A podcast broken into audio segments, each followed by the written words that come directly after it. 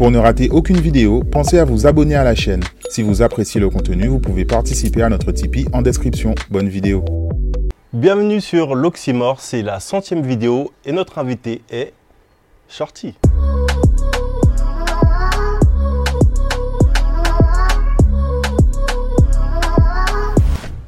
Alors Shorty, c'est la centième vidéo du YouTube euh, l'Oxymore. C'est ça.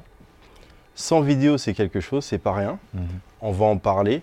Mais avant, j'aimerais un petit peu plus te connaître parce qu'on te voit euh, à travers des émissions, mais on voudrait en savoir plus sur toi. Donc déjà, tout le monde vient de quelque part.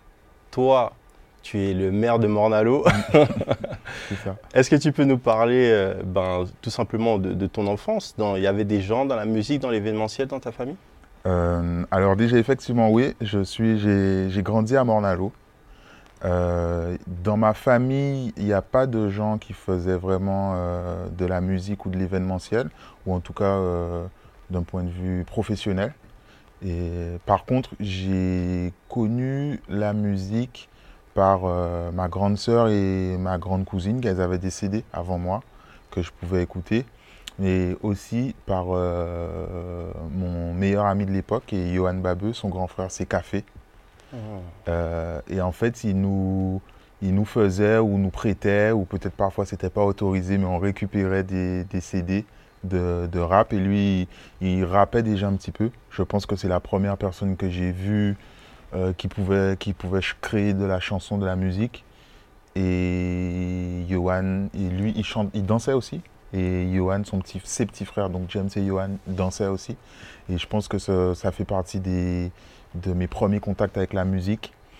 Euh, J'y ai repensé récemment puisque suite à son décès, c'est tonton David qui fait partie des premières cassettes que ma sœur avait eues. Je, pense- je crois qu'elle avait reçu Patra et tonton David en même temps. Wow. Et euh, j'écoutais, j'appréciais sans forcément savoir que c'était euh, du raga ou la scène, etc. Je me disais juste que j'aimais bien. Et voilà. On a vu que le raga, dancehall, euh, j'ai regardé Question pour un Soundboy, 5 points. Euh, 6 je crois, hein. T'essaies de gratter encore. Moi, je suis pas spectateur, on peut pas négocier. Donc justement, euh, du coup, à quel moment tu bascules et que tu as envie réellement de, de- de- de kiffer la musique? Tu, tu te dis que tu as envie de faire quelque chose C'est au niveau du lycée? Euh, pas du tout. En fait, déjà à l'époque, c'était lié en fait. Et même quand on regarde, euh, c'est encore une fois, c'est avec le recul que je, je- peux dire ça. Tonton David et la scène euh, euh, raga française à l'époque, c'était très lié avec le rap.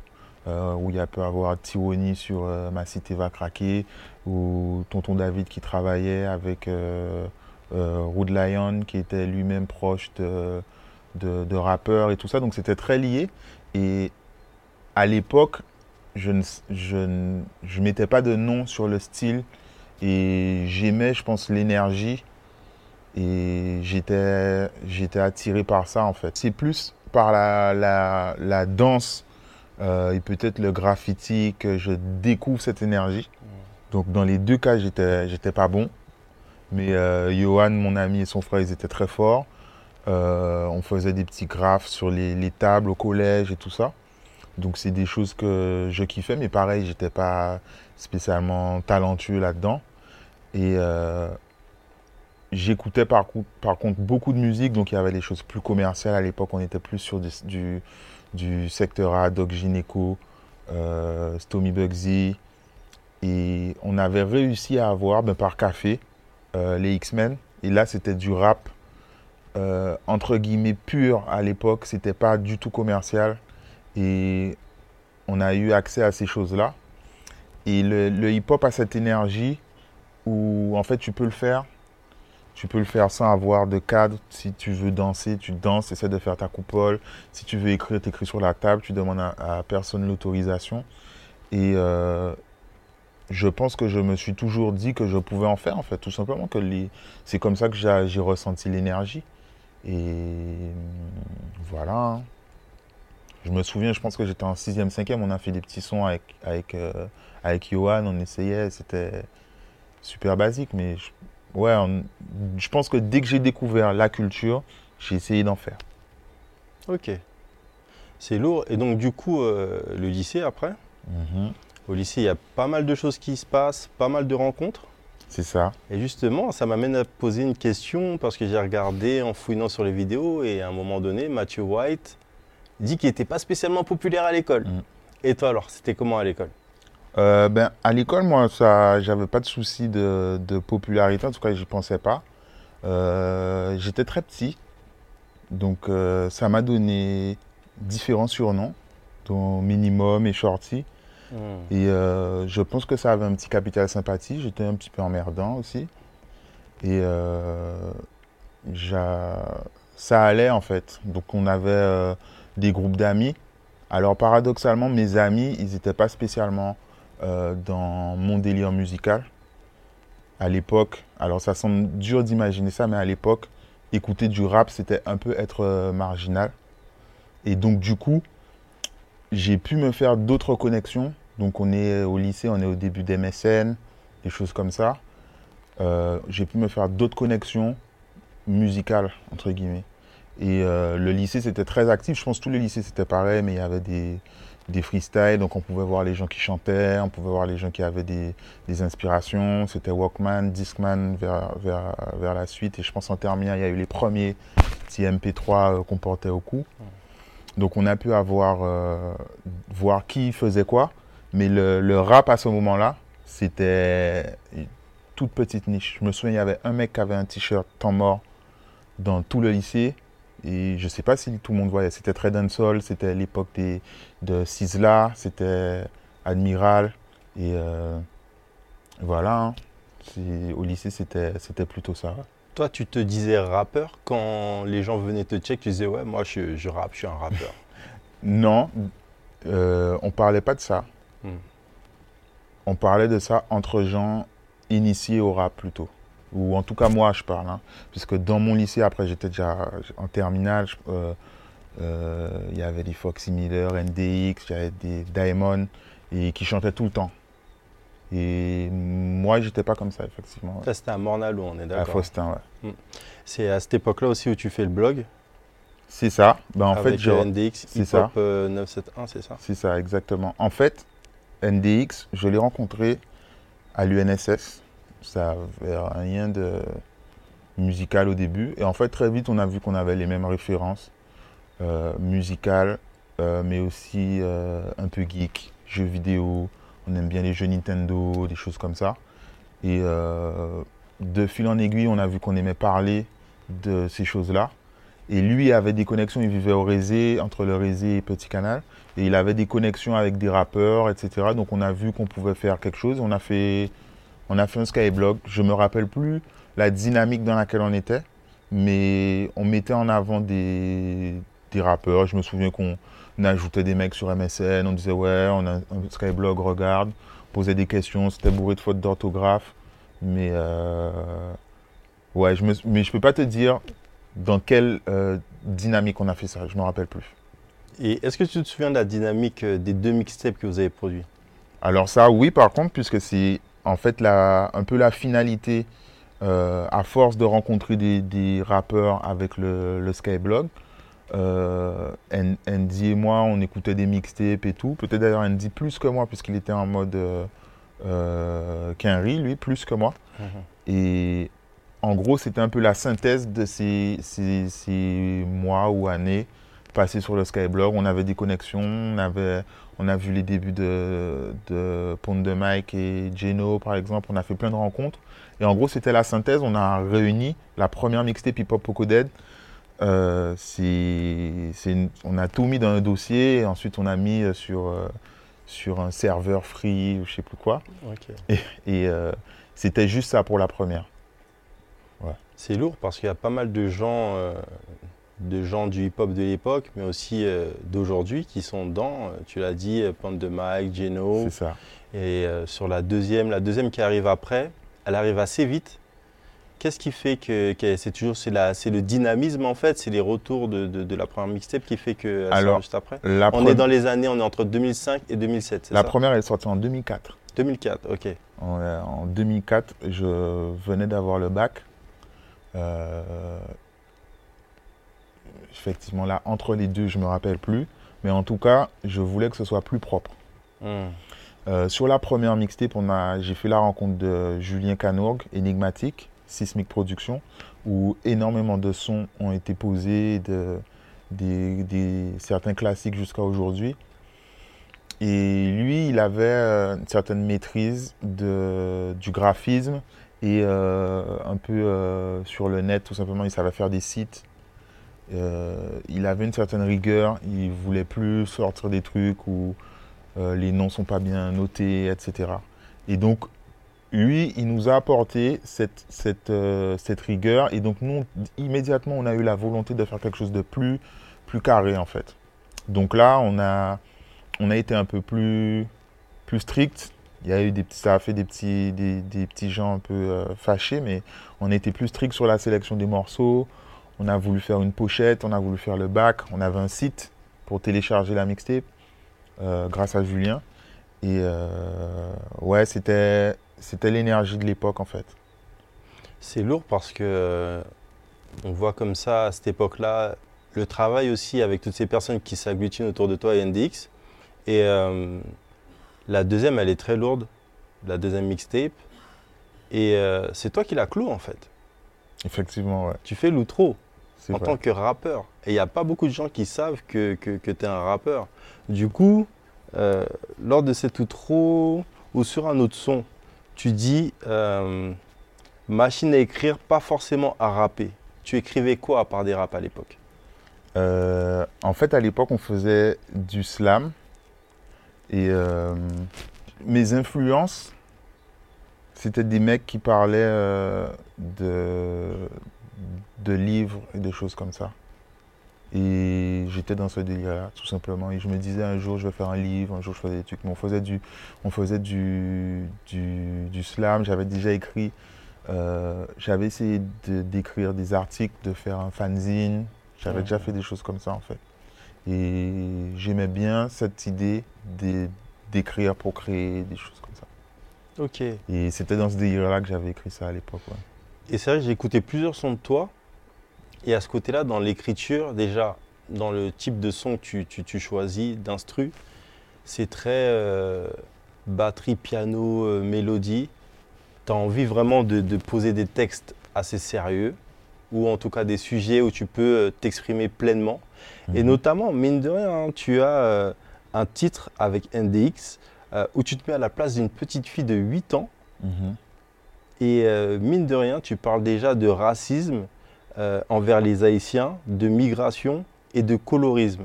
La vitesse d'un défilé, dimanche soir carnaval, pour l'honneur fallait pas se défiler. Mort, à la vitesse d'une crise de folie, car aujourd'hui la mort ça s'attrape aussi au lit. Mort. Mm. Pourquoi t'as pas continué le rap, mec? Pourquoi t'as arrêté? Euh, pourquoi j'ai arrêté? Euh, Quand je suis parti en France, je ne sais pas pourquoi, mais j'avais moins ce- j'étais moins dans, le, dans cette énergie-là. Quand j'étais en Guadeloupe, j'étais avec Andy souvent, on était à Fouillol. euh, je le ramenais chez lui. euh, on faisait des freestyles dans la voiture, on allait dans des trucs, on parlait plus de, de rap Ouais. entre nous.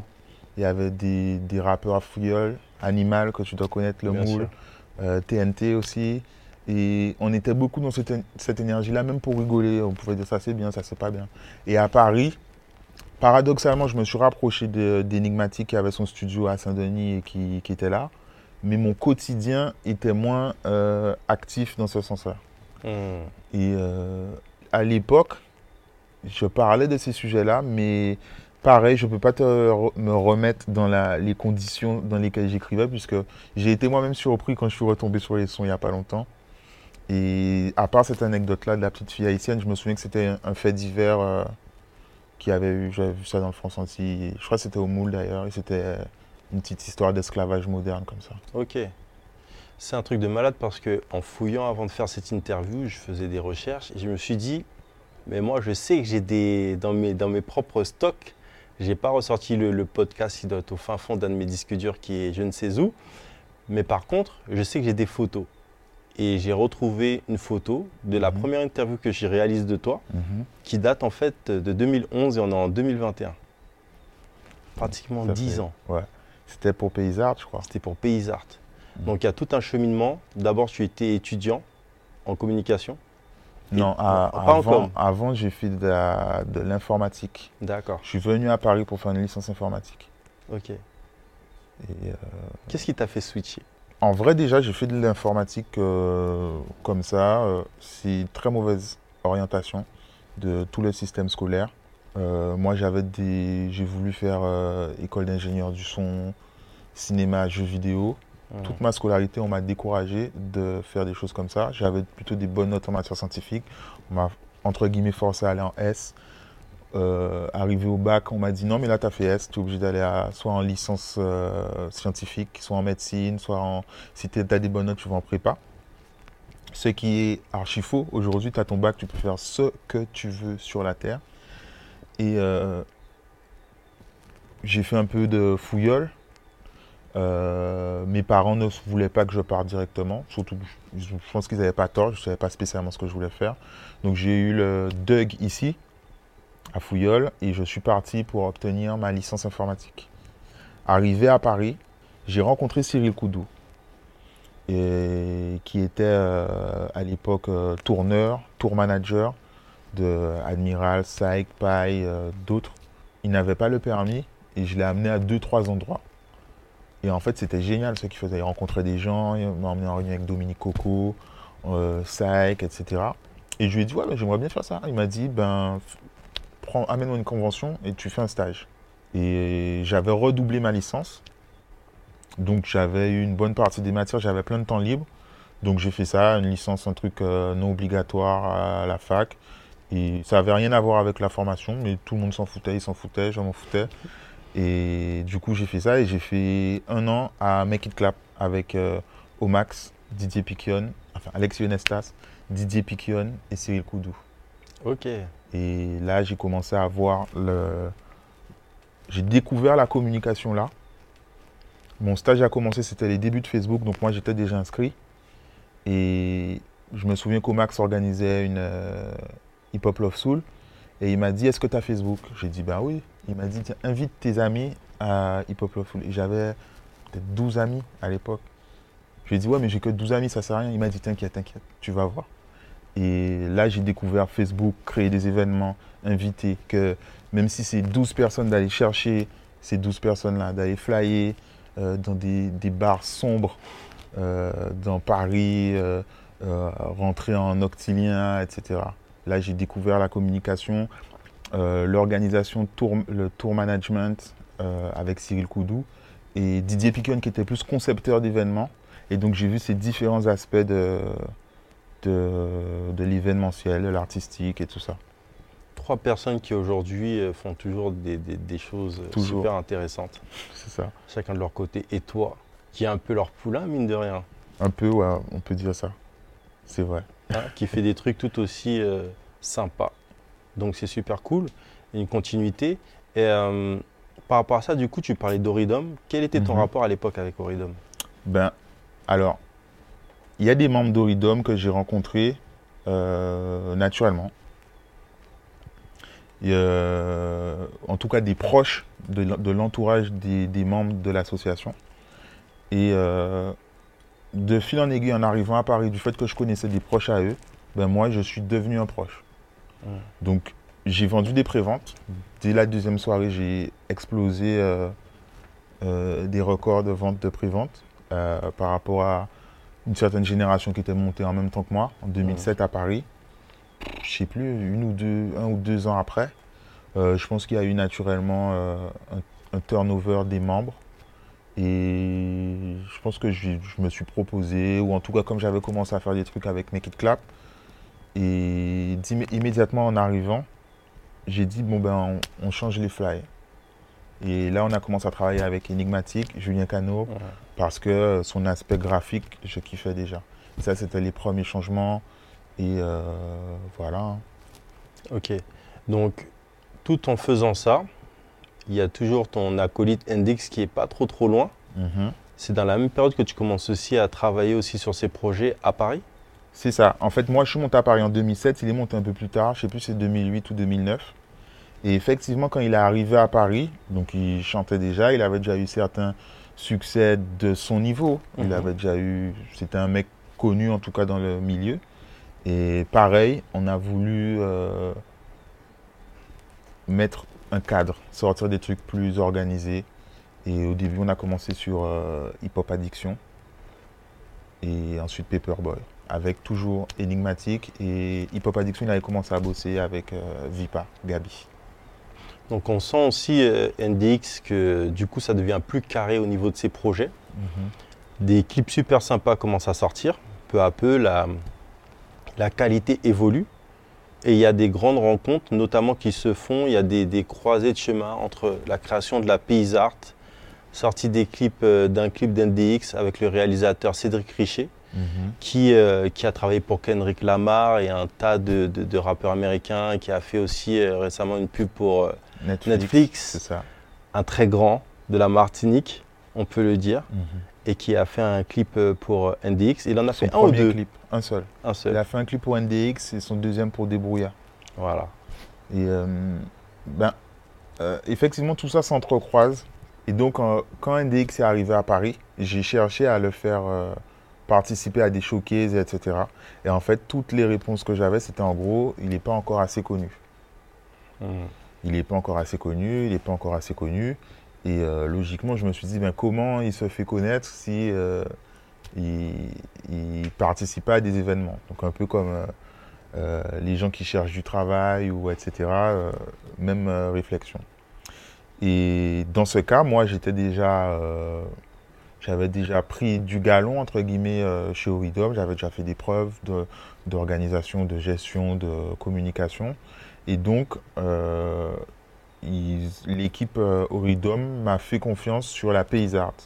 Et donc, ça, c'était, euh, c'est un événement qui a été pensé pour être un tremplin et uniquement pour les nouveaux talents. Ouais. Donc, euh, j'ai pensé à mettre la musique, mais également des, des peintres, des, des créateurs de vêtements, bijoux, photographes.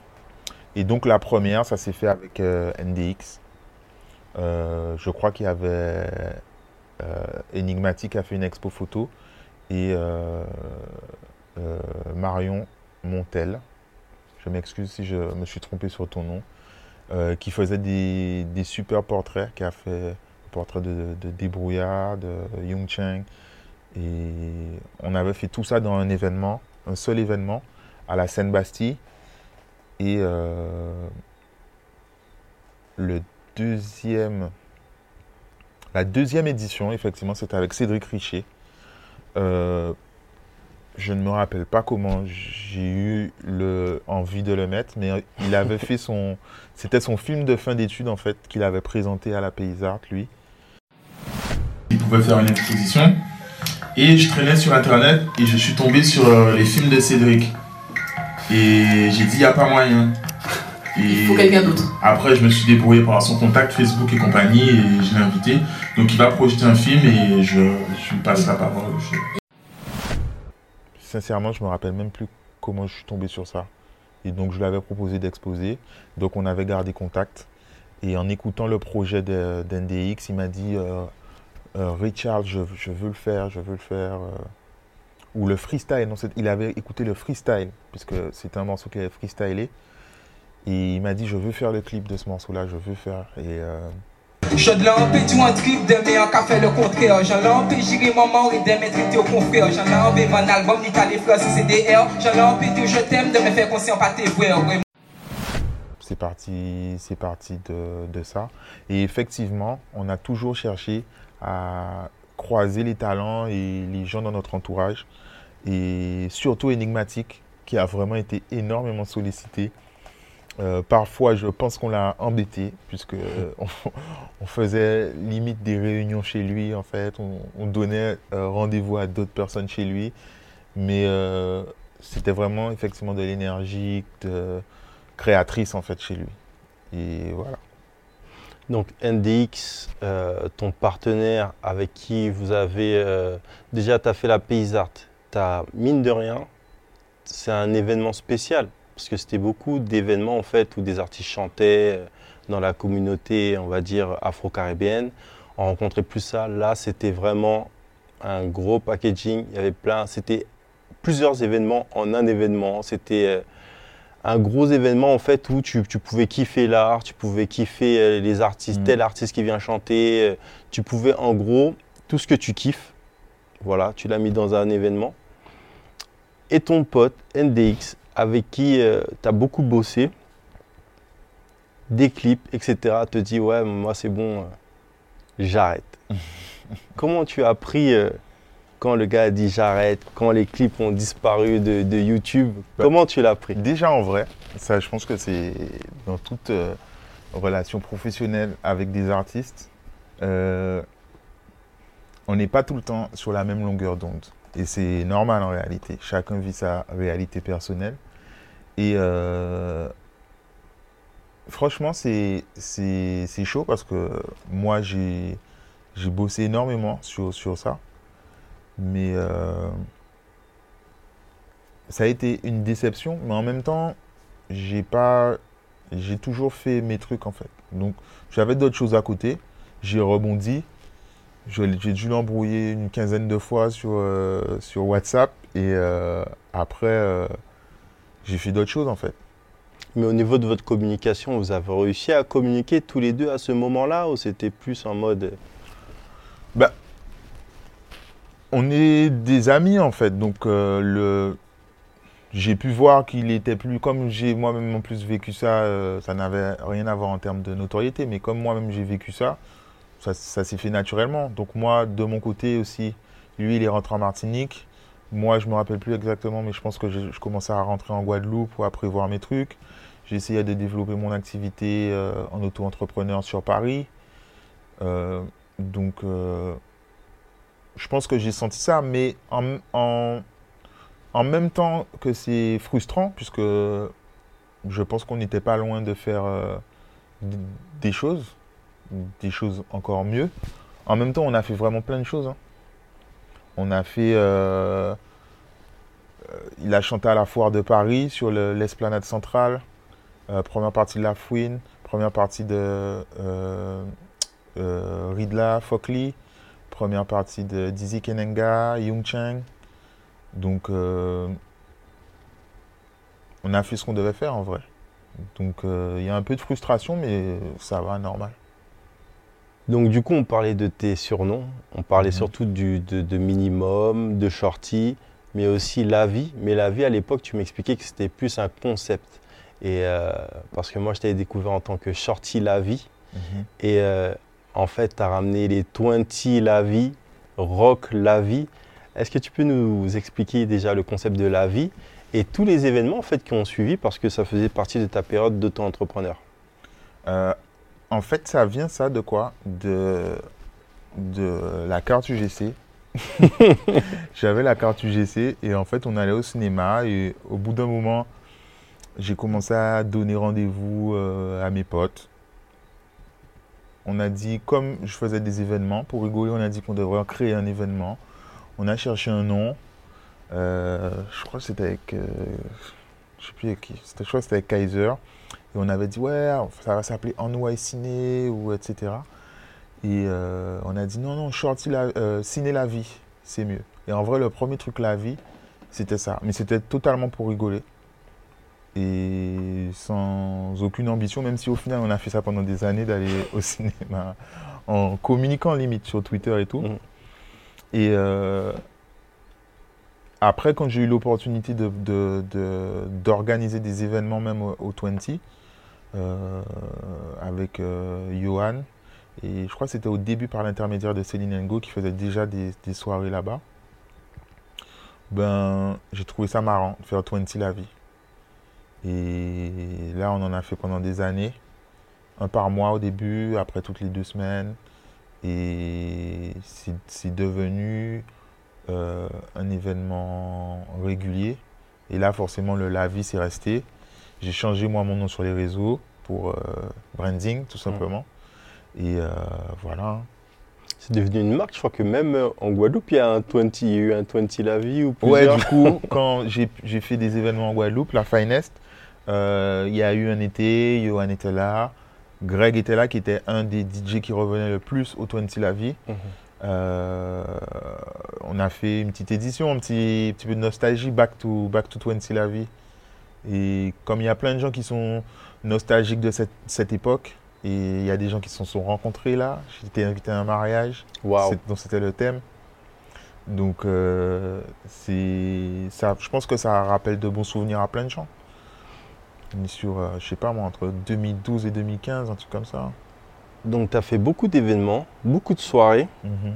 Il y a une question très importante qu'il faut que je te pose. Mais pour ça, il faut que je sois bien précis. Parce Mhm. qu'il y a un livre qui est sacré qui s'appelle Le Brocode. Et je sais que tu l'as lu.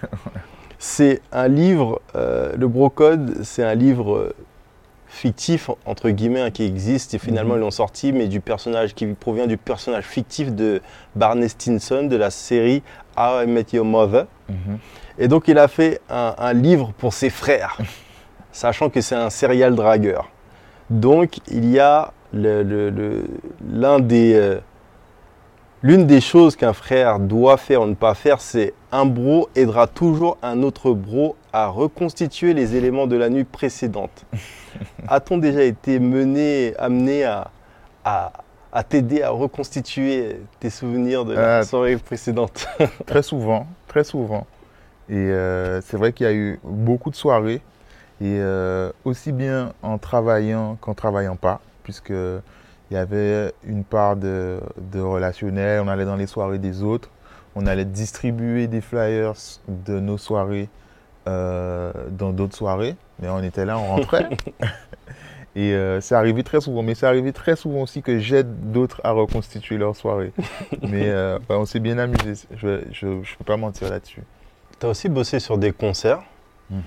Tu peux nous dire les concerts sur lesquels tu as bossé? Alors, avec Make It Clap, ils organisaient des, des concerts. Donc, j'ai bossé sur énormément de concerts. Je ne pourrais même pas nommer.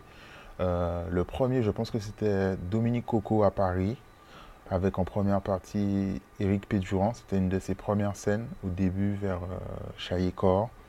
Et ils ont vraiment fait beaucoup de concerts. Donc, déjà, tous les concerts d'Admiralty. Euh, euh, Zénith, euh, sur lui de Bercy, j'étais déjà rentré en Guadeloupe. Des Jamaïcains, des, des Américains, Rick Ross, le rappeur Kennedy, avec en première partie à l'époque, c'était des, petits jeunes, la section d'assaut. Euh, vraiment énormément de concerts. Et euh, ensuite, euh, avec les membres d'Oridom, on a créé une, Oridom étant une association, on a créé une boîte à côté pour organiser des concerts. Et là, on a organisé le premier concert de Young Chang, solo, euh, tout seul, euh, à la Bellevilloise, je crois. Le premier concert de Dacia Dollars à la Seine-Bastille. Euh, le concert de la Perfecta au Grand Casino, si je ne me trompe pas. Et on a également fait la, tournée anti de la Fouine, donc Guadeloupe-Martinique. Je pense que là, on est en 2013, un truc comme ça. Et donc voilà, j'ai vraiment bossé sur énormément de, concerts à tous les niveaux, distribuer des flyers, euh, flyers, faire l'entrée, euh, gestion des invités, j'ai pu rencontrer des artistes, euh, beaucoup de concerts d'Izzy Kenanga aussi, puisqu'ils ont fait Make It Clap. Izzy Kenanga de ses débuts, je crois jusqu'à l'Olympia, j'espère ne pas dire de bêtises. Euh, donc vraiment, vraiment beaucoup de, de concerts. ouais. Tu as une anecdote euh, de cette époque avec euh, un artiste Un ou une artiste Je sais pas, t'as un truc en tête ou pas? Parce Non, que, je sais pas, t'as pas une Il y en a anecdote plein, il y en a plein. Euh, Une ou deux? Je sais plus, c'était Movado. Euh, dans son. Sa, tu sais, la liste des. Je pas envie de dire exigences, parce que c'est juste dans le contrat des choses qu'il demande, en fait. mhm. Il y avait euh, des, serviettes, des serviettes blanches. Et il en voulait genre 20. Et donc son concert, c'était. euh, il voulait aussi des frites et du thon. Et en fait, son concert, c'était au Cabaret Sauvage, dans le parc de la Villette. Et je pense que c'était un dimanche, parce que j'ai galéré. Et genre, euh, une demi-heure avant qu'il arrive, en fait, je suis parti chercher des serviettes et des frites dans le parc de la Villette. Donc les frites, il y a un quick pas loin, je crois. Ça allait. Et euh, les serviettes, je sais même plus si j'en avais trouvé. Je sais plus comment on avait fait. Mais je me souviens que j'étais là, que tout était fermé. J'ai traversé tout le parc de la Villette. Et euh, j'ai eu pas mal de choses comme ça, ouais. Et, euh, beaucoup de. le- L'événementiel, et je pense surtout le concert, parce qu'il y a l'aspect euh, live où il ne faut pas se rater, il y a des spécificités techniques. Il y a beaucoup, beaucoup, beaucoup de, de- pression. Et euh, la fouine, notamment en Martinique, je pense que genre jusqu'à l'ouverture des portes, euh, on n'était pas sûr de faire le concert. Euh, pourquoi? Parce qu'il y avait énormément de flou. Les, les autorités de la commune, tout ça ne nous donnaient pas d'informations. Tout le monde était presque en congé. C'était genre deux jours avant le tour des Yoles. Les mecs étaient en congé. Ils ne voulaient pas nous prêter des barrières de sécurité. Donc en même temps, il y a des gens qui nous disaient qu'on ne fait pas le concert. On a dû trouver, euh, c'est mon oncle d'ailleurs qui a trouvé euh, des barrières. Je ne sais plus, c'était avec le proprio du Maximus qui nous a passé des barrières, etc. Et aussi, puisqu'il y a le, rap, en tout cas à cette époque-là, le- les artistes de rap c'était mal vu en Martinique. Donc je pense que personne ne voulait faire le concert en vrai. Mais en même temps, ils nous ont pas dit non euh, trois mois avant quand on a fait les premières demandes. Et euh, ouais, il y a vraiment plein d'anecdotes. C'est chaque concert, tu peux être sûr que tu vas avoir des, des- des couilles euh, bizarres, plus, plus farfelues les unes que les autres. Quand tu en as une, tu l'anticipes la fois d'après, mais après, tu as un autre truc. Et euh, aller chercher 20 serviettes blanches neuves à 17h30 à la Villette, tu vois, on peut pas, on peut pas préparer ça. C'est clair. Du coup, le retour en Guadeloupe, C'est ça. Euh, qu'est-ce qui t'amène à revenir euh, chez toi? Déjà, je suis parti pour revenir à la base. Alors déjà, j'étais parti dans ma tête pour faire deux ans. Je pense que j'ai fait 7-8 ans en France. Euh, j'ai peut-être eu un moment où j'ai pas voulu rentrer. Mais au final, ça a toujours été là. Pour moi, je- suis pas, pas parti vivre en France. J'étais parti euh, soit pour les études, soit euh, envie de voyager, mais l'objectif c'était toujours de rentrer. Donc euh, vers 2014, déjà chaque année en vrai, en janvier, il y a un moment où tu allumes tes lumières à 16h, tu te dis qu'est-ce que je fous là quand même? Et vers 2014, j'ai décidé de rentrer. Et en développant les aspects de communication en auto-entrepreneur, euh, j'ai proposé à, à Chloé, mon associé aujourd'hui à 88, de, de créer une agence, de rentrer en Guadeloupe, d'essayer d'attraper le, le tournant du digital, du community management euh, euh, en Guadeloupe tout simplement. C'était en quelle année? En 2015, Donc 2015, tu rentres, vous créez l'agence 88. c'est ça. Euh, comment ça se passe euh, par rapport à votre proposition du digital en, Guadeloupe, en Guadeloupe en 2015, faire le tournant Internet? Ça a été assez compliqué puisqu'il a, il a fallu, et il faut toujours un peu encore aujourd'hui, même si ça va mieux, convaincre euh, nos clients d'aller sur le digital. Donc en 2015, euh, Facebook était déjà bien installé dans le monde entier, etc. Mais tout- tout- toutes les entreprises n'étaient pas présentes sur, en ligne. Euh, c'est pas uniquement la faute de, de, de ses clients, c'est que à ce moment-là aussi, il y avait des forfaits exorbitants pour euh, 2 gigas de, de données, des choses sûr. comme ça. Donc, effectivement, on rencontrait des clients qui nous disaient euh, Je voulais que je fasse un site internet ou ma page Facebook, mais les gens, ils n'ont pas de, de, de- de données quoi, pour, Il y a pour vraiment consulter. une réelle fracture. En tout cas, il y avait. Ça s'est quand même pas mal arrangé. Oui, Aujourd'hui, il y a des, formats- des forfaits plus abordables. Mais effectivement, c'était pas facile. À tel point que nous, on voulait être exclusivement euh, sur le digital. Et on a dû effectivement euh, proposer toutes les formes de communication, euh, du, du- du print, des fly, 4x3, etc. Radio. euh. Radio, euh, achat d'espace et, et tout ça. Ce qui est cool, c'est que ça avance. On voit l'arrivée de la avance, fibre ici. Et euh, on sait qu'il y a plein de, de hotspots Wi-Fi qui se développent, notamment ici à Jarry et à la librairie générale. Il y a de quoi Mm. faire, on est bien. C'est ça. Donc, ton agence continue à se développer. Mhm. Il y a une fusion qui a été effectuée.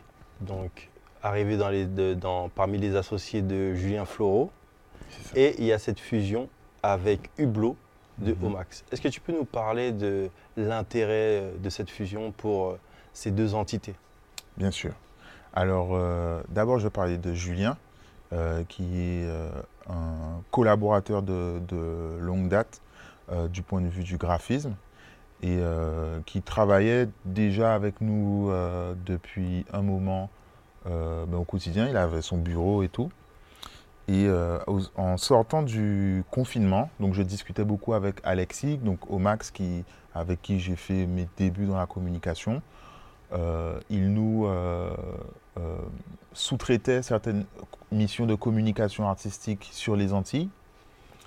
Et du coup, en fin de confinement, on discutait et on a parlé de, de l'intérêt d'une du- d'une association réelle, en fait, officielle. Donc lui a, a plusieurs agences sur la France hexagonale, euh, à savoir au maximum et environnement. Il est, il est euh, aussi investi dans dans d'autres boîtes, mais qui sont en tout cas dans ce cas-là, euh, dans l'immédiat moins importantes pour notre fusion à nous. Et il travaille déjà avec un certain nombre d'artistes très en place.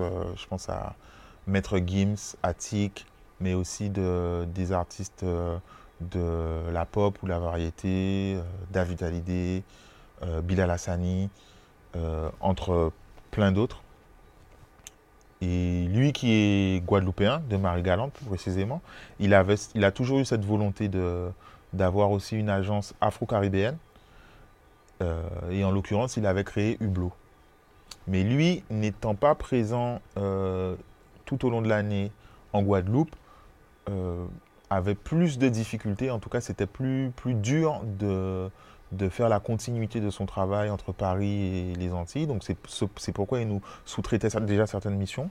Et en fait, on a trouvé judicieux de, de fusionner, nous qui travaillions déjà avec des artistes d'ici, euh, ça nous faisait un pont tout simplement sur la France hexagonale avec euh, euh, une équipe euh, déjà formée, euh, une expérience aussi bien dans la communication que dans, dans la gestion d'entreprise tout simplement. Donc on, on- ça, on a pu avoir accès à euh, euh, des médias, des contacts privilégiés, mais aussi de- des- des tips aussi bien, je sais pas moi, fiscaux ou des choses comme Mhm. ça. Profiter de l'expérience de, de- de ces boîtes plus anciennes, plus fortes, et en même temps permettre à des artistes ben, comme Joker, qui est venu deux fois en Guadeloupe, et donc qui a tourné deux clips, mais qui a également fait euh, des, des- combinaisons avec des artistes d'ici.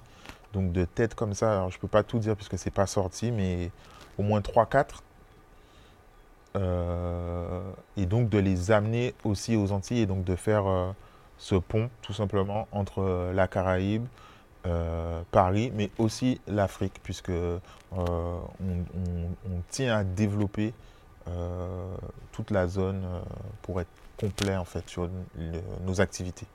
La fibre de l'entrepreneuriat, on a compris que ça t'a- ça t'avait pris depuis la France, enfin depuis la France hexagonale. hein. On peut même dire peut-être avant, tu vois, tu as commencé à produire des mixtapes, à faire des choses, donc tu étais déjà en train de produire des choses. En revenant ici, à aucun moment tu as pensé à bosser pour quelqu'un? Alors, un moment, pour rigoler, quand j'étais à Paris, je disais, je vais rentrer, je vais, je vais aller me planquer, etc. Et euh, les gens me disaient, arrête de raconter des conneries et tout ça. Mais en fait, c'est juste, je suis pas contre, mais c'est juste que c'est pas mon truc. Et j'aime bien faire mes affaires. J'aime euh, faire des choses et j'aime convaincre parce que du coup, tous mes proches, donc aussi bien mes projets personnels que la société, je, je parle dans leur tête, je dis si on faisait ça, qu'est-ce que tu penses de ça? Et j'aime ça tout simplement. Je me suis jamais posé la question est-ce que je veux un patron ou pas en fait? J'ai juste eu envie de faire des trucs et j'ai fait qu'on a fait le Skyblog, on a eu envie de faire, on a fait euh, Paysart, euh, les soirées, etc. en fait. J'ai pas vraiment, c'est pas une démarche de ma part. C'est juste que j'aime bien ça. Et euh, j'ai fait des stages Et à la fin des stages, j'avais pas la volonté de me faire embaucher en fait. Je me suis plus dit, j'ai vu des choses, j'ai appris. Et quelles idées ça, ça a fait mûrir euh, en moi, tout simplement. Mais c'est pas euh, genre je suis anti-salariat ou quoi. C'est Hmm. vraiment que c'est mon truc. Et pareil, c'est avec le recul que je peux réfléchir. Mais euh, j'ai un, j'ai un oncle euh, qui, qui est entrepreneur en fait. Et depuis petit, il faisait des soirées. C'est avec le recul hein, que j'ai ré- réfléchi à ça. Il faisait des soirées, il faisait des soirées du Nouvel An. Il avait un petit resto. Il, il, euh, vendait du, du champagne en Martinique. Et en fait, il, me- il me disait de venir avec lui. Et je, il me payait. Et, Ah ouais. et assez jeune, j'ai vu ça et je pense que ça a été. que j'ai vu que c'était possible de faire ses affaires en fait. Et quand il te payait, du coup, tu t'as fait pour lui, tu faisais des, tu faisais des choses. euh, Ben, euh, frère, j'ai fait des. J'ai fait. Je pense que c'est peut-être pas légal. Hein. Tu charbonnais grave, quoi? Non, j'ai fait du bar. hein. J'ai fait du bar à peut-être 14 ans. Ah Des soirées du, du Nouvel An. Ok. Euh, servais de l'alcool, je servais. euh, j'ai fait de la, de la mise en place de, de- Comment on appelle ça? Des plats, des assiettes, Ok. service. Et j'allais livrer, on portait des caisses de champagne. Et euh, Tu nettoyais et tout. euh, non, je n'ai pas, pas nettoyé par contre. Je n'ai pas de souvenir de ça en tout cas. Mais euh, je pense que j'ai vu qu'on on peut faire ces trucs en fait. Et qu'inconsciemment, j'ai vu- j'ai vu ça là. Et, mais voilà, pareil, c'est pas. C'est avec le recul que je réfléchis à ça, mais ça m'a pas. Je me suis pas dit, ah, je veux faire ça. On est presque dans Père le livre Père riche, Père pauvre, mais en tout cas, euh, voilà. J'ai pas lu. Je connais la référence, mais j'ai pas lu. Pas lu. C'est, en tout cas, on te met, euh, on te met dans l'action et dès petit, tu commences comme ça à, à gagner de l'argent et à comprendre la valeur aussi euh, du travail et savoir que voilà, tu peux, tu peux développer tes trucs. Mais et il ne l'a pas fait en tant que leçon, mais en tout cas, il a fait, il te l'a montré par l'action. Mais, mais tu vois, l'aspect argent, c'est pas ce qui m'a marqué. Mhm. C'est plus le fait euh, de qu'un mec, il a, il a invité euh, 200 personnes. Et euh, ma grand-mère, elle, elle avait une grande maison qui était faite pour recevoir. Il y avait de quoi mettre des grands chapiteaux et tout. Et depuis petit, il faisait des, des 31. Donc c'est un mec, je me disais, c'est un mec qui a invité 200 personnes ou peut-être plus, je sais plus. Mais c'est plus ça, c'est pas l'aspect financier.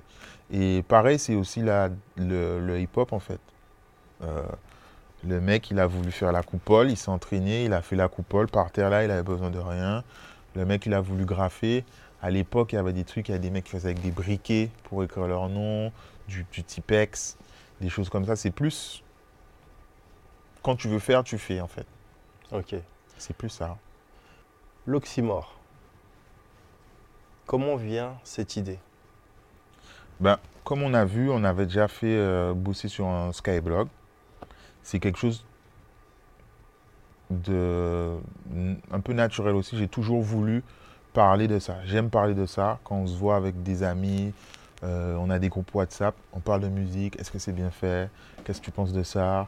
La direction artistique, ah il a mal communiqué. C'est on aime ça en fait. Mhm. Et pareil, dans le privé, on consomme ça, des interviews. Et euh, je me rappelle de, de l'époque de l'ABCDR du son, qui est un site qui m'a beaucoup, beaucoup euh, inspiré, qui m'a donné envie de faire, où tu avais des interviews super longues. Euh, et en fait, j'ai toujours aimé ça. Et je me disais, plus c'est long, mieux c'est en fait. J'ai toujours aimé ça, avant même qu'il passe à la vidéo.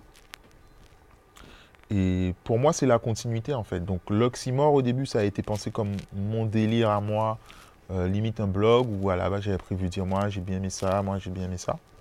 Donc exclusivement à l'écrit au début.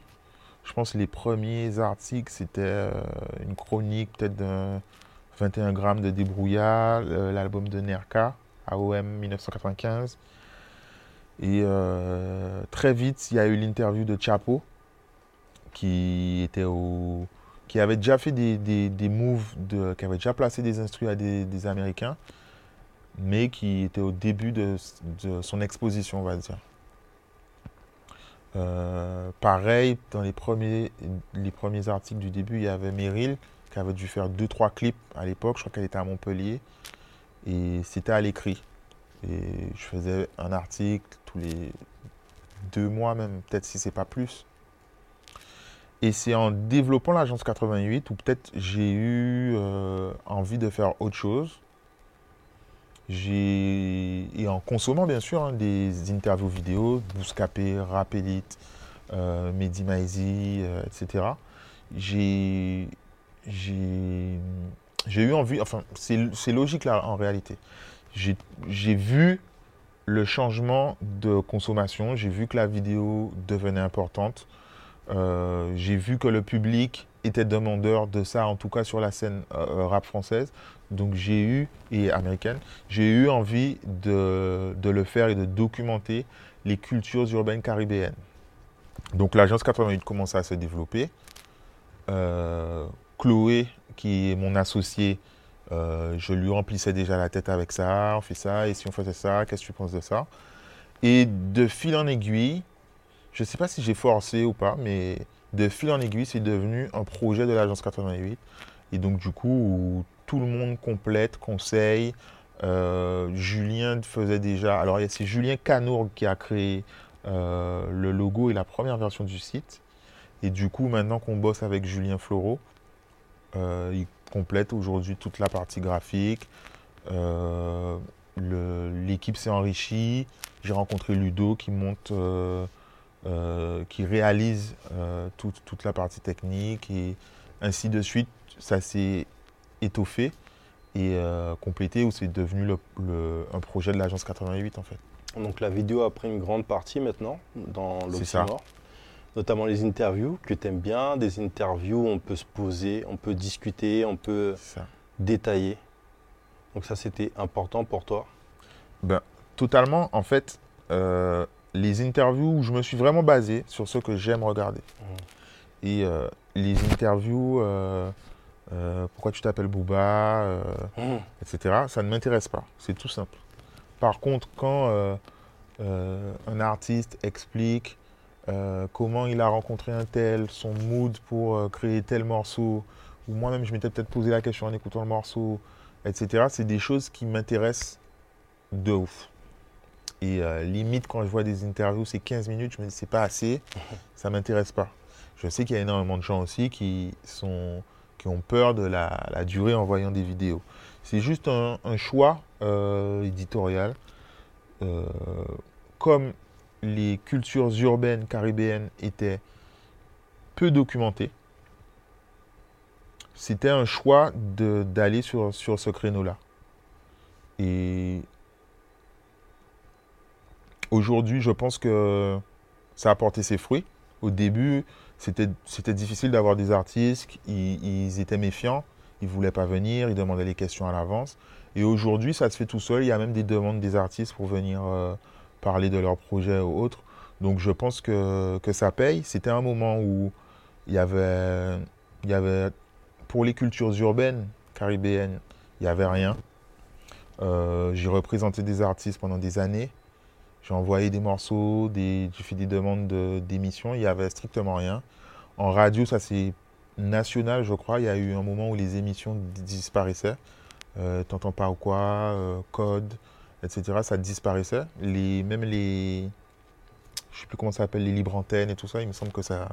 Je ne sais pas pourquoi ça disparaissait en radio, mais en même temps, en parallèle, sur les, en ligne, ça, ça explosait en fait, en tout cas à mes yeux. Et moi, je voyais l'intérêt grandir. J'ai vu Bouscapé de la première version sûr. 2004 ou 2005 et j'ai- vu, j'ai regardé.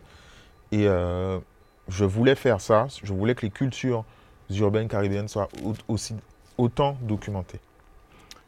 Donc du coup, one shot. One Shot. One Shot est arrivé un peu après. Euh, ben moi, euh, j'ai toujours l'aspect freestyle. On a parlé du lycée, des gars qui font des freestyles euh, à la maison des lycéens, etc. J'ai toujours aimé ça. J'avais déjà tenté de faire des formats freestyle. Euh, c'est même moi qui filmais et qui montais sur, euh, sur tablette. C'était pas ouf. Et c'est pas mon truc. Et en fait, je voulais un peu contrebalancer l'aspect justement long des interviews où tu as forcément 30 minutes avec un truc, euh, Format court. un format court, plus pur, euh, de performance. euh, certes, euh, influencé par ce qu'il y avait. Donc effectivement, il y avait le format Colors. Mais le format Colors qui est rarement, en tout cas en live, euh, une bonne partie de playback. Je ne sais pas s'ils enregistrent juste avant, ils font, ou alors si c'est le morceau CD qu'ils mettent. Mais le one shot, c'est une réelle performance. Et la prise qui est gardée, qui est conservée, c'est un vrai one shot, c'est un live.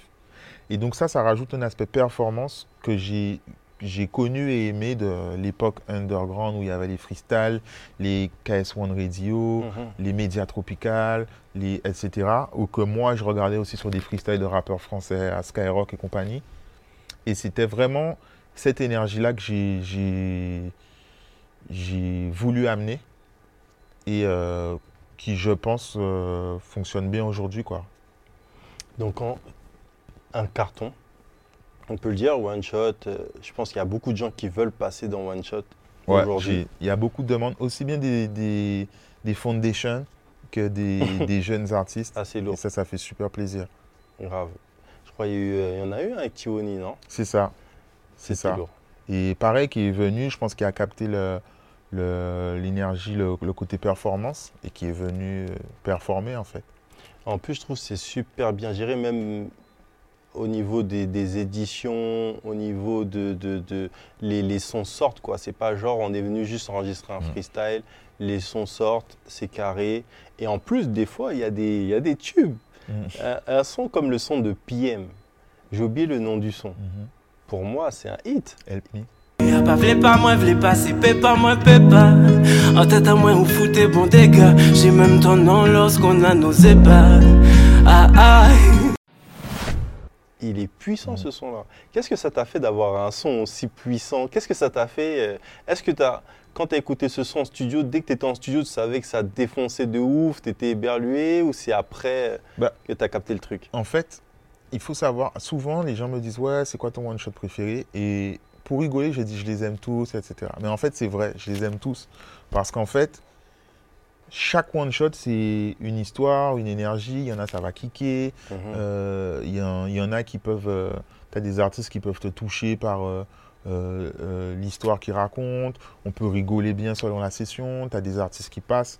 Et je pense. Je pense. Comment formuler ça? Quand PM, quand PM passe, je sais que c'est lourd ce qu'il a fait. Mais euh, je pense pas à l'aspect euh, hit ou tube ou. Mhm. Euh, moi, ça me plaît. Nous, ça nous plaît dans le studio. On est, on est assez nombreux euh, aujourd'hui. Tout le monde kiffe. Et c'est plus cet aspect-là, en fait. Ok. Et voilà. S'ensuit ensuite une polémique par rapport à Trace. Trace, une antenne où tu as bossé, que tu Mhm. connais, tu as été stagiaire à, à Trace, tu as évolué à Trace. Et, euh, et le truc qui se passe, c'est que sur les réseaux, tout le monde parle. Tout le monde a son avis. Cela fait suite au carré qui sort. Et tout le monde donne son avis. euh, tout le monde a donné son avis sauf une personne, toi. Du coup, par rapport à Trace, moi, quand j'ai vu le, truc arriver, c'est vrai que on se rend pas compte. hein. Toi, tu as fait ton truc, tu as brodé. En fait, tu es comme un artisan. Moi, je te vois un petit peu comme ça. hein. C'est pas péjoratif. Mm. Parce que les artisans euh, font de grandes choses. Tu vois, ils travaillent le truc, c'est des grands passionnés. Trace, on sait aussi que c'est une puissance. C'est une multinationale. Parce que je pense aussi que des fois, on ne s'en rend pas compte. Et donc, du coup, euh, quand Trace arrive, et propose le carré, eh ben, du coup, euh, c'est une multinationale qui vient, qui est diffusée en Afrique, en Europe, etc. C'est pas la même force de frappe. J'ai cru savoir en plus de ça que le projet, tu leur avais proposé avant, pour être transparent, qu'ils l'ont refusé. Et ensuite, ils ont fait. euh, Ils l'ont pas refusé techniquement. Ils l'ont mais pas En refusé tout cas, il leur a été proposé. Et euh, effectivement, à un moment, j'ai pas eu, j'ai pas eu de retour. Et moi, j'ai décidé de ne pas m'exprimer sur le sujet. Parce que déjà, ça permet de voir euh, ce que certaines personnes pensent. Euh, ça permet également de, de ne pas sortir de choses à chaud. Mais surtout, je pense que c'est inutile, tout simplement parce que, effectivement, il y a des gens qui me suivent depuis longtemps, beaucoup de gens qui apprécient ce que je fais. Et j'ai été plutôt surpris par le nombre de personnes qui ont voulu prendre la défense de l'oxymore. Ça m'a vraiment touché. Mais en fait, si moi j'avais répondu, j'aurais eu, euh, je sais pas moi, 50 likes, 50 RT, ça aurait été bien. Mais en fait, euh, deux semaines après, ça aurait été oublié. Pourquoi? Parce que au, au, moment où ça s'est fait, l'oxymore avait, euh, je sais pas, je dis des chiffres au pif, mais 2000, 3000 followers. Et face, face à des, des, des, multinationales, des gens qui ont de l'argent tout simplement, euh, je pense que ça n'aurait servi à rien. Donc, euh, nous, ça nous a permis de, de, de nous dire que ce qu'on faisait, c'était bien. De nous recentrer un peu sur euh, ce que les gens apprécient dans notre contenu, le- les forces de notre contenu, et notamment, je pense que c'est l'aspect performance, live. Et euh, voilà, hein, jusqu'à aujourd'hui, en fait, euh, je prends les choses avec du recul et, et voilà. hein. C'est quoi l'expression? C'est euh, mille pattes, pas ni raison d'ouvre encore, un truc comme ça. et voilà. hein. Bah, de toute façon, euh, il y a plein d'opportunités. C'est pas sorti sur Trace. Ça sortira sur d'autres trucs. De toute façon, tu es un entrepreneur. hein. Je sais qu'un entrepreneur, s'il ne rentre pas par la porte, il rentrera par la fenêtre. Donc, euh, on peut te souhaiter euh, que ça, de, de- de- de développer encore, parce que nos artistes euh, le méritent. Je pense aussi que c'est important d'avoir une multitude de médias et de médias performants d'artisans aussi. On a besoin des multinationales, mais on a aussi besoin des artisans. Ceux qui font vraiment euh, euh, étudier le profil d'un artiste, le mettre en avant d'une certaine manière et documenter. Parce que ça aussi, c'est un des gros problèmes qu'on a. Et le fait qu'il y ait des médias comme l'Oxymore, ça permet de documenter euh, ce qui se passe au niveau de la Caraïbe. Et ça, je pense que c'est très important et ça, on ne peut pas vous l'enlever. Merci. Et c'est effectivement très important cet aspect de documenter. Donc j'aimerais revenir sur ça. C'est aussi important pour, pour euh, nous de documenter les artistes qui ont été là avant. Et euh, on n'en a effectivement pas, pas parlé plus tôt, mais c'est très important pour moi de, de recevoir des, des gens comme euh, Guada Nostra, euh, qu'on a reçu, Brother Jimmy, des gens qui ont, qui ont aussi participé au fait que moi, plus jeune, j'étais passionné. Euh, D'autres artistes pouvaient chanter avec eux, ou eux-mêmes chantaient, ont créé à des moments.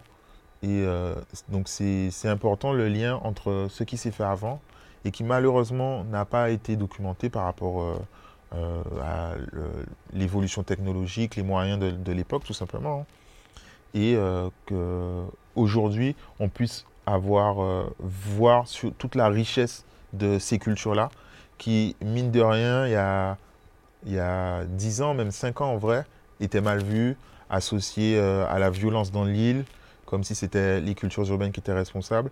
Et c'est important de, de- de documenter l'ensemble, en fait. 100, 100 vidéos, c'est un chiffre rond. Tu as, fait beaucoup de choses maintenant, ça fait plusieurs années où tu es là. Tu penses que ça peut être viable hors des gros médias Un média comme l'Oxymore, tu penses que ça peut être viable en Guadeloupe? Euh, je pense que ça peut être viable. Euh, le modèle économique est très simple. On a des résultats. On a une, euh, une régularité, de, une fréquence. Je ne sais pas si. Il faudrait que je fasse peut-être des comparatifs. Je ne sais pas si en télé, il y a des émissions qui peuvent dire là, qui ont fait deux ans, où elles sont sorties tous les vendredis, même pendant le confinement. Euh, c'est un espace ça permet à, des marques de savoir euh, à qui elles s'adressent. On a une cible, on a des chiffres. Aujourd'hui, c'est du numérique. Donc, je pense que c'est viable. Il y a également euh, le, financement participatif. Donc, nous, par exemple, on est sur Tipeee. Et à notre grande surprise, on a eu beaucoup de, de participation. Il y a également la rémunération YouTube. C'est pas énorme hein, tout ça, mais c'est vraiment euh, de petites choses qui, qui, qui permettent de, de, de, s'en sortir, qui permettront en tout cas, je pense, de s'en sortir quand les vues augmenteront, les abonnés. Et euh, enfin, là, on, on découvre, mais euh, sachant qu'on met les one-shots maintenant qui sont disponibles en streaming, on découvre cette économie. Donc, euh, c'est vraiment un apprentissage. Nous, on n'est pas des artistes, donc on n'avait pas eu l'occasion de savoir vraiment comment ça fonctionnait. Mais là, on voit un peu les chiffres, on voit euh, euh, la promo, comment ça peut réagir, ce que ça peut représenter en somme. C'est pas énorme, le streaming. Tout le monde, enfin les artistes en tout cas le savent. Et voilà, moi je pense que c'est viable. Alors j'allais dire sinon je le ferai pas, mais en vrai je le ferai quand même. Mais mais euh, je pense que c'est viable. Euh, le... Ça fait deux ans qu'on est là. Ça fait deux ans qu'on est là tous les vendredis. Euh, des idées, on en a. Le, le public, ça, ça grandit très vite. Les gens, ils sont, ils ont des retours super positifs. Des gens de tous âges. Franchement, moi, je, je suis assez confiant là-dessus. Ça prend peut-être un peu de temps et il faut se serrer la ceinture. D'ailleurs, je remercie tous ceux qui travaillent autour et qui, qui, qui patientent aussi, qui, qui, qui attendent pour euh, recevoir peut-être leur, leur juste euh, euh, rémunération. Mais euh, pour moi, ça va venir. Il y a pas de, je n'ai pas trop de doute là-dessus. 100. 100, c'est un beau chiffre. Mhm. Deux ans aussi. À deux ans, on commence à marcher. Mhm. Mine de rien, on marche déjà. Tu vois, on est là. euh, Comme on se tient bien debout, on peut courir un petit peu. Ben, je vais te laisser le mot de la fin. Mhm. Qu'est-ce que, est-ce qu'il y a quelque chose que tu voudrais rajouter, comme tu as l'habitude de dire, pour Euh, cette euh, centième vidéo sur ce, ce compte Ben, sincèrement, je voudrais remercier euh, les gens autour de moi qui ont, au final, euh, c'est pas leur projet. Ils auraient pu dire c'est ton blog, c'est pas notre problème. Euh, donc euh, 88, euh, Ludo, Fadji, euh, la librairie, les gens qui, croient au final au projet et qui travaillent euh, dans, la même direction pour développer le projet. Mais surtout tous les gens qui, soutiennent, qui regardent, qui s'abonnent, qui partagent. Et euh, parfois, on peut en quelque sorte s'habituer. Mais si on s'assied pour réfléchir quand même, tu te dis, il y a des mecs, il y a 15 000 personnes qui sont abonnées, euh, il y a tant de personnes qui partagent tes trucs. Tu as des gens qui sont là chaque semaine, tu les as jamais vus en vrai, ils partagent, ils envoient un petit message. Et c'est vraiment ces gens-là que je voudrais remercier. Et euh, voilà. Également, bien sûr, les, artistes qui jouent de, de plus en plus le jeu. Euh, comme j'ai dit tout à l'heure au début, il y en a qui étaient un peu frileux. Et aujourd'hui, je pense qu'une certaine confiance s'est installée par rapport à la, à la fréquence qu'on a euh, Il faut une compréhension aussi. aussi. Et euh, Vous avez aujourd'hui, même, vous avez même tellement, euh, c'est tellement compris qu'il y a même maintenant des pics dans les sons, euh, des fois de frustration, des frustrations. Donc ça veut dire que ça fonctionne, c'est dire que ça marche. On n'embête pas que les Mhm. morts, tu vois ce que je veux dire? Il n'y a ça. que les morts qu'on n'embête pas. C'est-à-dire que voilà, le truc est en train de porter, ça, ça, ça génère euh, de l'attention et, euh, et c'est Mhm. important. c'est ça. Et euh, vraiment, ouais, au final, je suis, je suis assez reconnaissant. Je suis assez reconnaissant. Parfois, il y a des gens qui, qui m'arrêtent, qui, qui me parlent de l'oxymore. Et c'est toujours surprenant, ça fait toujours plaisir.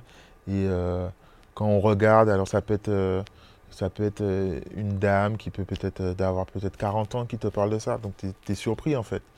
Et voilà, c'est ça. C'est ça que je voudrais dire pour finir. Merci. C'est beau, merci, non? T'en penses quoi? Moi, je pense que c'est très beau, merci. Vous pouvez aller sur le Tipeee de l'Oxymore. Abonnez-vous. Big up Shorty. Merci, Mac. À bientôt.